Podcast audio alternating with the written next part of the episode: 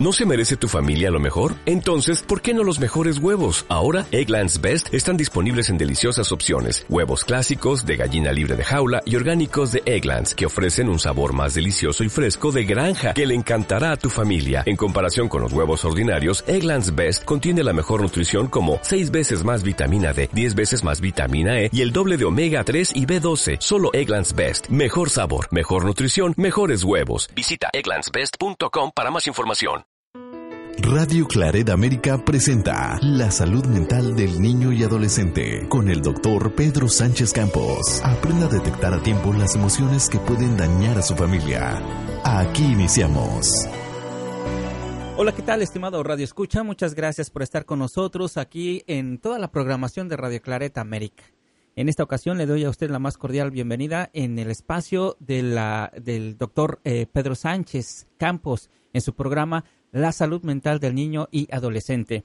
Pues seguramente estará usted preguntándose por qué estoy yo hablando y no el doctor Pedro Sánchez entregándonos eh, toda su experiencia sobre los temas tan interesantes que semana a semana él nos entrega, especialmente para nuestros hijos, para nuestros adolescentes, para tener eh, más información nosotros como padres. Bueno, la razón es porque queremos entregarle a usted eh, una biografía eh, acerca del, eh, del doctor. Eh, cuáles fueron sus inicios, quiénes fueron sus padres, de dónde despertó esa curiosidad por dedicarse a la salud, en fin, conociendo un poco más al doctor Pedro Sánchez Campos.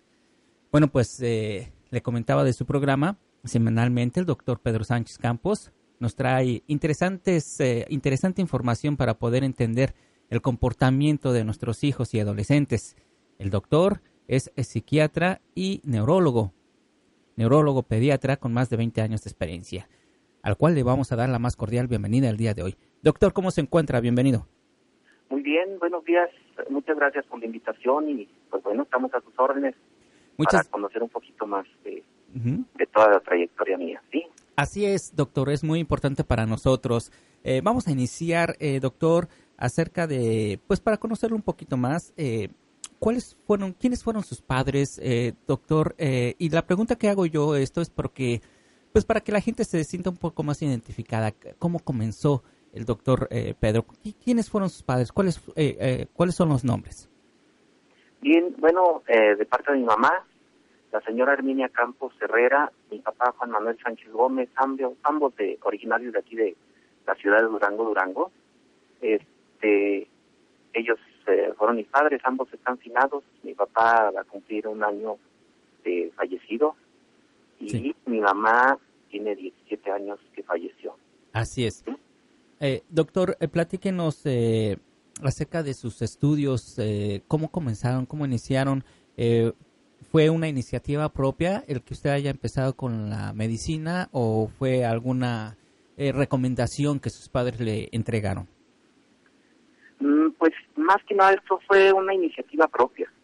Eh, yo recuerdo desde niño siempre uno va teniendo cierta planeación a futuro. Me acercaba a ver, de hecho, animalitos que había, etcétera. Trataba de curarlos. Este, me, llamaba muchísimo la atención todo lo, el aspecto humanístico de la medicina. Entonces, este, desde niño, desde niño yo traía esa esa idea básicamente fija de yo quiero ser doctor cuando sea grande. Eh, posteriormente eso, digamos, fue en los primeros años de vida, primeros cinco o seis años de vida que me interesaba esto. Posteriormente mi mamá enferma de diabetes, entonces con mayor razón me empiezo a inclinar un poquito más hacia este padecimiento que pues realmente ahorita pues se controla, no hay una cura, una cura adecuada. Entonces le estoy hablando de eso hace más de 40 años en que yo tenía esa inquietud. Sí. Y este y trataba de descubrir algo algo que en un momento dado pudiera curar y hasta la fecha no hay nada de esto, ¿sí? Así es. Y bueno, esto fue despertando su, curiosidad. Eh, ¿Fue difícil? Eh, porque sabemos que la carrera de médico no es nada barato. Eh, ¿Fue difícil el trayecto? Bien, miren, aquí en la Ciudad de México, en, el país de México, tenemos ciertas ventajas a diferencia de Estados Unidos. aquí yo toda mi trayectoria la hice en escuelas oficiales. Sí. Una primaria, una primaria federal escuela Gervasio García, aquí mismo todo en la ciudad de Durango, posteriormente una secundaria federal también, número uno, este, después el Colegio de Ciencias y Humanidades. Posteriormente presenté el examen para ser admitido en la, en la Facultad de Medicina de aquí de la Universidad Juárez del Estado de Durango. Y bueno, aquí pues claro que contamos con el apoyo, con el apoyo este siempre de, de ambos padres, mis papás desde que yo tengo, desde que yo me acuerdo, desde pequeñito, siempre fueron personas muy, muy trabajadoras, siempre inculcando que a uno, eh, a mí me gustaba también mucho el deporte, eh, y me decía mi papá, ¿sabes qué? Primero están tus estudios, el trabajo y el deporte. Y este llevamos una vida pues muy cordial de, de cierta manera, sí. En el camino eh, hacia la medicina, ¿No, ¿No hubo algún factor distractor para el doctor? Eh, me refiero a alguna otra carrera que haya puesto en duda continuar con la medicina. No, no, no, siempre fueron pensamientos muy, muy este, acertados, muy fijos hacia, si esto, yo quiero ser doctor. Eh, fíjese que es este, una, una situación también que, que presento, o sea, mi papá eh, tenía el, el oficio de ser herrero, hacer puertas y ventanas yo desde los 11 años ya le ayudaba a todo esto, aprendí a soldar y todo lo que lo que va en, la, fabricación de, este tipo de, de, herrería. de puertas y ventanas, básicamente, sí, de herrería. Entonces, me gustaba mucho también todo lo, lo de eh, los aspectos de estar creando cosas. Con esto para mí se me facilitaba mucho, de cierta manera, ya tener el acceso a todo tipo de herramientas. Pude hacer un, no sé, a los 14 años ya hice un pueblo, lo, eh, lo puse, un pueblito en una maqueta, lo electrifiqué con, con, este, con energía eólica. Yo mismo fabriqué lo que es el, este, el papalote, lo que aquí le llamamos, las aspas y todo eso. Le puse un dínamo eh, para con una con una con una banda pudo electrificarse. Eso fue para para un examen final de, de este, dentro de, de, la, escuela. Entonces me llamaba mucho la atención esto, pero nunca como para distraerme. Me llamaba mucho la atención este, el béisbol, que actualmente lo acabo de retomar, pero nunca para desviarme de ahí todo ese tipo de cosas. O sea, eh, siempre mi papá nos llevaba a pescar desde niños, desde los seis años. Entonces, bueno, eh, eh, que en un momento dado dijera, uy, ya tengo yo este aún la duda de que no quiero ser médico. No, siempre lo traje yo esto muy mentalizado, sí, muy mentalizado, siempre fijo y siempre, pues claro, es una vocación, una vocación. Yo les comento, esto no fue nada sencillo, o sea, yo trabajaba al momento que estudiaba, ahí mismo en la casa con papá, pero era, era trabajo que me tenía todo ya, tenía horas, horas libres y a seguir este trabajando en la herrería y pues diario terminaba de estudiar a las 2, 3 de la mañana y a levantarme a las 6 de la mañana al día siguiente. Y este, no le estoy diciendo que es una cosa, uy, que cuánto sufrimiento, nada eso, no. Cuando le gusta a uno, lo hace con, con agrado, pues bueno, las cosas las ve uno de forma diferente. Sí, en el año de internado, donde pasa uno todo, eh, estar casi viviendo ahí en un hospital, pues bueno, es agotador, a veces había jornadas de 36, 48 horas continuas, a veces sin dormir, bueno, pues está uno joven y, pues claro que va a aguantar uno todo ese tipo de, situaciones, estar estudiando, etcétera. Y hasta la fecha sigue uno estudiando, llevando una vida, pues de cierta manera disciplinada. Nada de excesos, no, no, nada de cero alcohol, cero tabaco, cero otro tipo de sustancias. Entonces, pues lleva uno una vida bien organizada y pues bueno, eso, eso facilita mucho las cosas, ¿verdad? Así es. Eh, así es de que usted es aficionado del deporte, específicamente en el béisbol. ¿Cuál es su equipo favorito, doctor? Pues mire, eh, pues siempre aquí era lo que nos, eh, desde los años 80 parece que estaba este eh, el Toro Valenzuela, Fernando Valenzuela, ya eh, con los Dodgers. Sí. Y siempre seguíamos esa tradición porque era había los canales de televisión estaban un poquito restringidos, había cuatro o cinco canales, ahorita ya hay más de 100, ¿no? Entonces, siempre estaban televisando eso y, éramos muy aficionados a, a este al equipo de, de Dodgers. Siempre los juegos que, que hacían contra los Yankees, etcétera, todo eso, bueno, estaba eh, todavía en esta serie mundial, estuvimos, estuvimos viendo de pie a todo, no perdimos. Eh, el, este torneo internacional de, de béisbol, que anoche fue la final de Estados Unidos contra Puerto Rico, donde gana Estados Unidos, lo estuvimos viendo pues en familia y con mis primos y, y con amigos y parte del equipo, ¿verdad?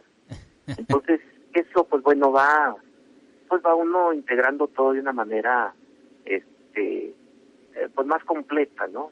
Mm. Este no me decía una persona, bueno, usted si es doctor come tacos. Claro, le digo, somos seres humanos y todo, ¿no?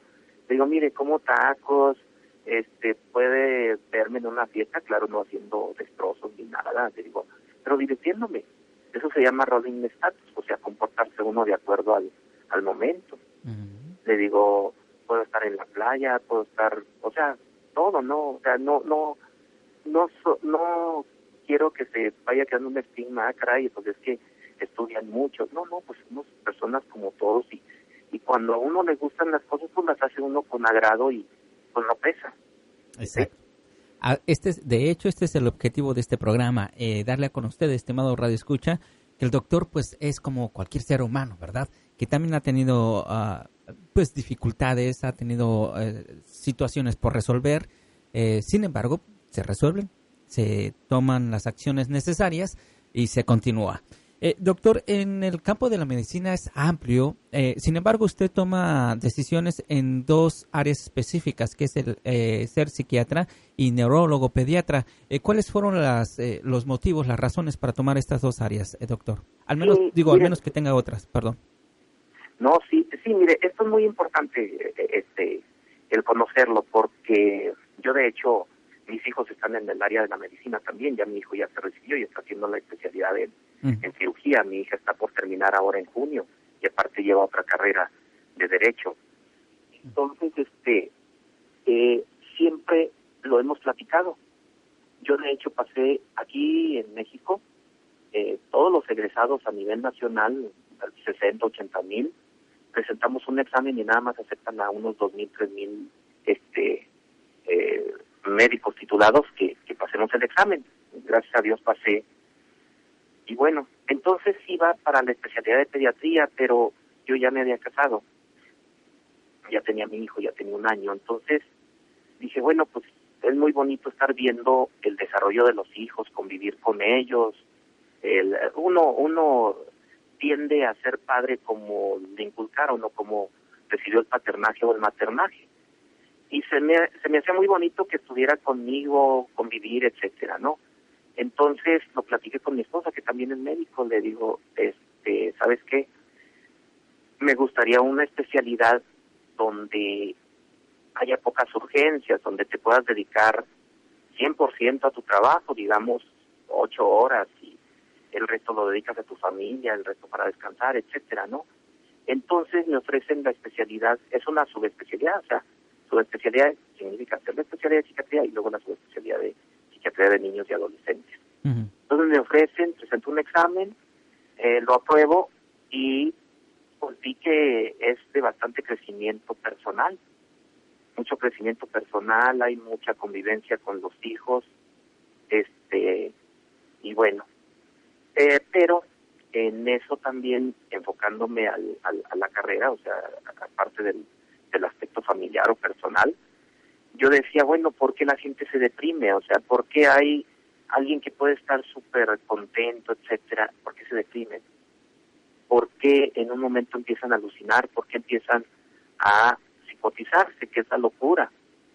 ¿Por qué de pronto tiene muy buenos sentimientos y después agrede a las personas. O sea, yo me hacía todo ese tipo de preguntas y decía, no le encuentro aún con, con esta subespecialidad una respuesta adecuada. Sí, ah, no, pues es que sufrió mucho en la infancia, que sus papás fueron drogadictos y que lo golpeaban y todo eso. Pero no es así, o sea, hay, hay un autor que dice infancia es destino, pero no es en todos los casos. ¿En cuántos de nosotros nos han llamado la atención hemos recibido inclusive maltrato y todo eso. Nos hemos defendido de cierta manera y, entonces yo decía, bueno, algo puede estar pasando como factores internos. Entonces no me quedaba yo nada más con el aspecto psicológico o mental de esto. Y me puse a estudiar aparte la especialidad o subespecialidad en neurología pediátrica, pensando que eran los la mayor parte de estos trastornos este de tipo de tipo neurológico pero curiosamente que al terminar me doy cuenta de que pues solo un porcentaje muy bajo era por alteraciones de tipo neurológico y desde hace 10 o 15 años no no recuerdo con exactitud este empecé a notar que había alteraciones en la conducta en el estado de ánimo este se deprimían se psicotizaban andaban con alteraciones que abandonaban los estudios, etcétera, y eh, e hice la, la conclusión de que había trastornos de tipo hormonal o tipo endocrinológico, que es lo mismo. Entonces, sobre eso todo he estado enfocando los factores. Ahorita, en, en este, en lo que va de este mes, he estado atendiendo aquí a nivel institucional ya 15 pacientes con intentos suicida. Niñitos y niñitas de 11 a 14 años de edad. Entonces, en un gran porcentaje les he estado encontrando alteraciones de tipo hormonal. Pues claro, en otra fue víctima de abuso sexual, este, durante cuatro años, muchísimo terror estar viviendo, pues aquí nos queda muy claro, ¿no? Que hay un estrés postraumático y eso dijimos una depresión, por eso intentó suicidarse. Pero en los otros casos hay una niñita, este, chaparrita, chiquita, está y todo el día está alucinando y escuchando voces que le dicen que se mate. Ahorita le acabo de pasar la visita y salió en la sala de juego que está en planta alta y, que, tenía la intención de tirarse. Entonces revisando pues tiene hipotiroidismo esta niña. Entonces aquí esto es lo que le está ocasionando, está la, niñita alucinando todo el día, escuchando voces, viendo objetos, cosas horribles, ¿no? Entonces la niña se la pasa con una fase de angustia le estoy dando tratamiento, pero bueno, ya estamos buscando la causa en todo este tipo de factores. Entonces, si se fijan, empieza uno con la medicina, después, por aspectos familiares, va uno, ah, ok, psiquiatría infantil, hay mucho desarrollo de tipo personal, es una especialidad que me ha gustado mucho el aspecto mental, pero le sigo buscando también de aspectos de tipo orgánico, de tipo neurológico, y actualmente estoy encontrando de aspectos de tipo eh, endocrinológico. Entonces, pues esto pues para mí es muy fascinante, es fascinante en un momento de poder contribuir.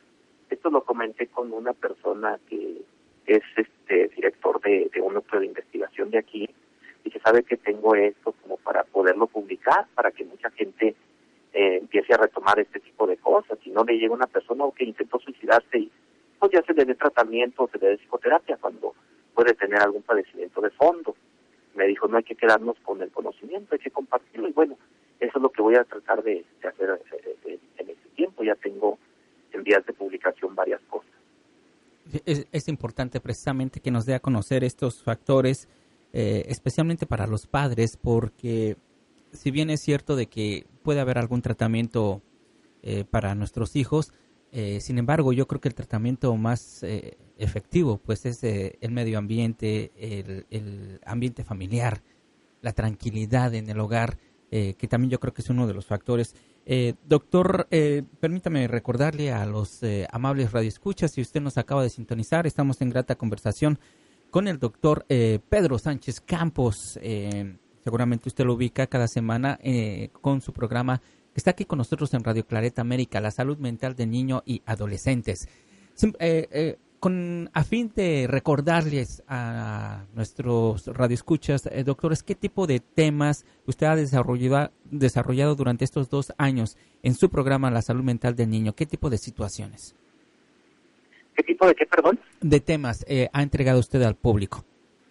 Bueno, he hablado sobre aspectos del desarrollo. Aquí es muy importante conocer ¿sí? No todo mundo dice, ah, caray, porque esta persona es así, este, porque esta persona se comporta de esta manera, de eso. He tocado mucho los temas de desarrollo eh, en todas las líneas, desarrollo motor, lenguaje, conducta, aprendizaje, afecto, moral, control de esfínteres, sexualidad, eh, sueño y juegos. Entonces, todo ese tipo de, temas. He, abordado también el tema de todas las causas del aprendizaje, las causas más comunes, otro tema sobre los niños con necesidades educativas especiales, aquellos niños que, bueno, comúnmente los, la gente los describe como deficientes mentales, aunque hay que recordarles que hay más tipos de inteligencia, ¿sí? No solamente la inteligencia abstracta, la inteligencia emocional, la inteligencia social, la inteligencia holística, que hay veces que pueden tener desarrollada más esto. El claro ejemplo es de los niños con autismo.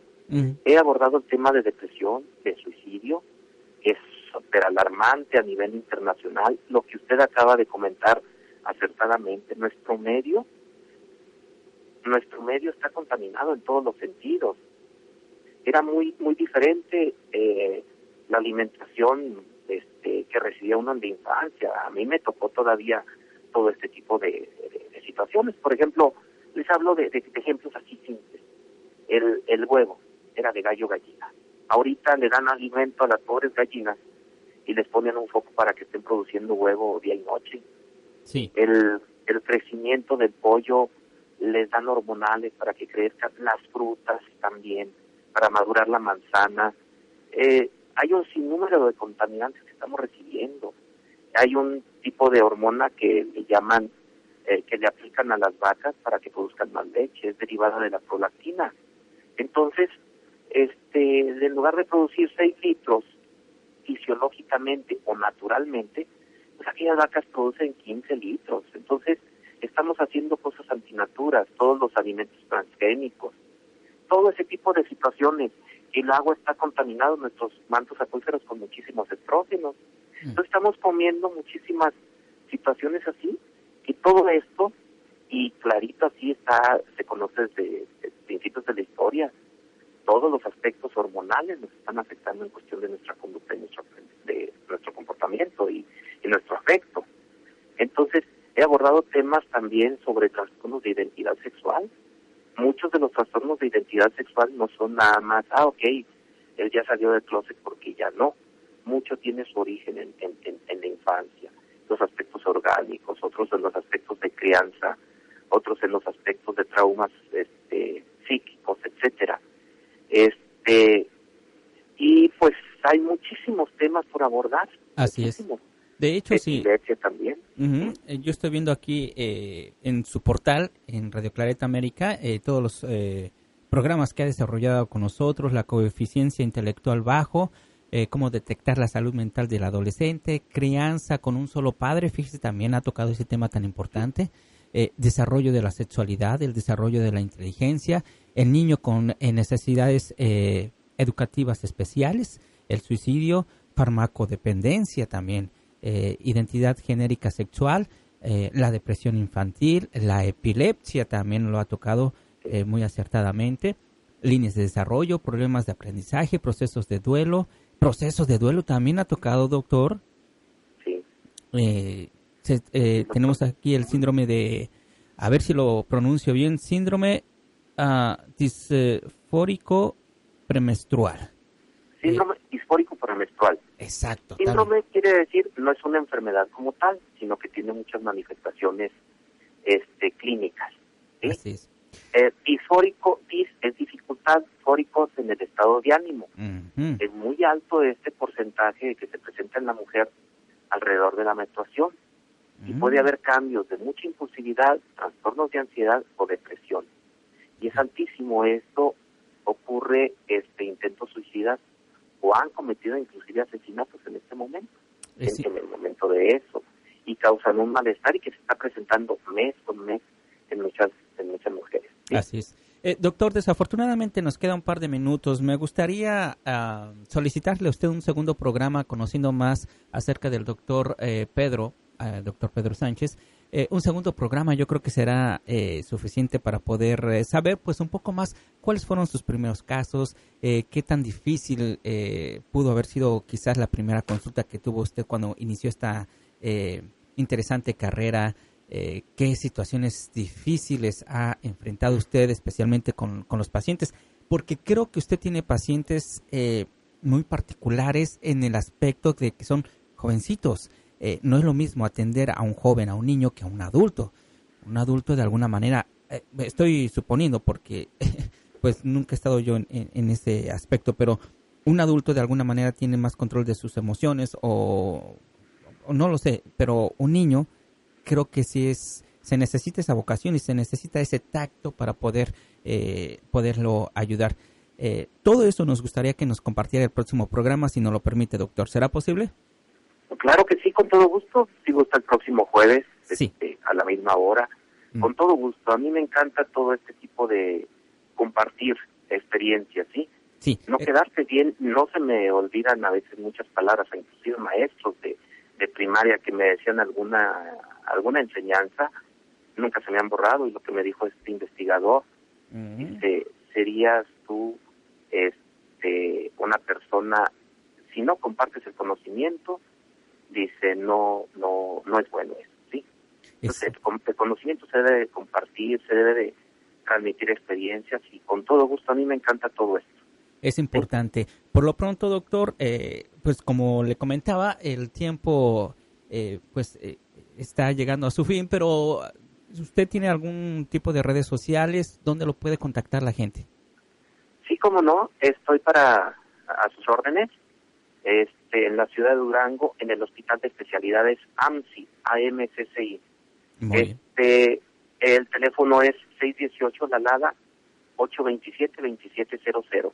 Y les doy mi correo electrónico, es dr de doctor, dr Sánchez Campos 6 arroba hotmail.com. Entonces estoy para cualquier duda y cualquier situación que se pueda presentar. Estoy a sus órdenes, con todo gusto. Muchas gracias, doctor. Y por lo pronto, usted, estimado Radio Escucha, le agradecemos su amable sintonía en este programa, en este espacio del doctor Pedro, eh, Pedro Sánchez Campos, la salud mental del niño y adolescente. Le mandamos un fuerte abrazo, por favor, tiene una cita con nosotros el próximo jueves aquí para seguir conociendo más acerca de esta vida tan interesante y que ha ayudado a tantas y a tantas y a tantas y seguirá ayudando a más y a más vidas eh, a tener una mejor calidad de vida. Eh, continúe con toda la programación de Radio Clareta América. Le mandamos un fuerte abrazo. Hasta la próxima. Radio Clareta América presentó La salud mental del niño y adolescente con el doctor Pedro Sánchez Campos. Sus comentarios y sugerencias son muy importantes para nosotros. Escríbanos a drsanchezcampos6 hotmail.com.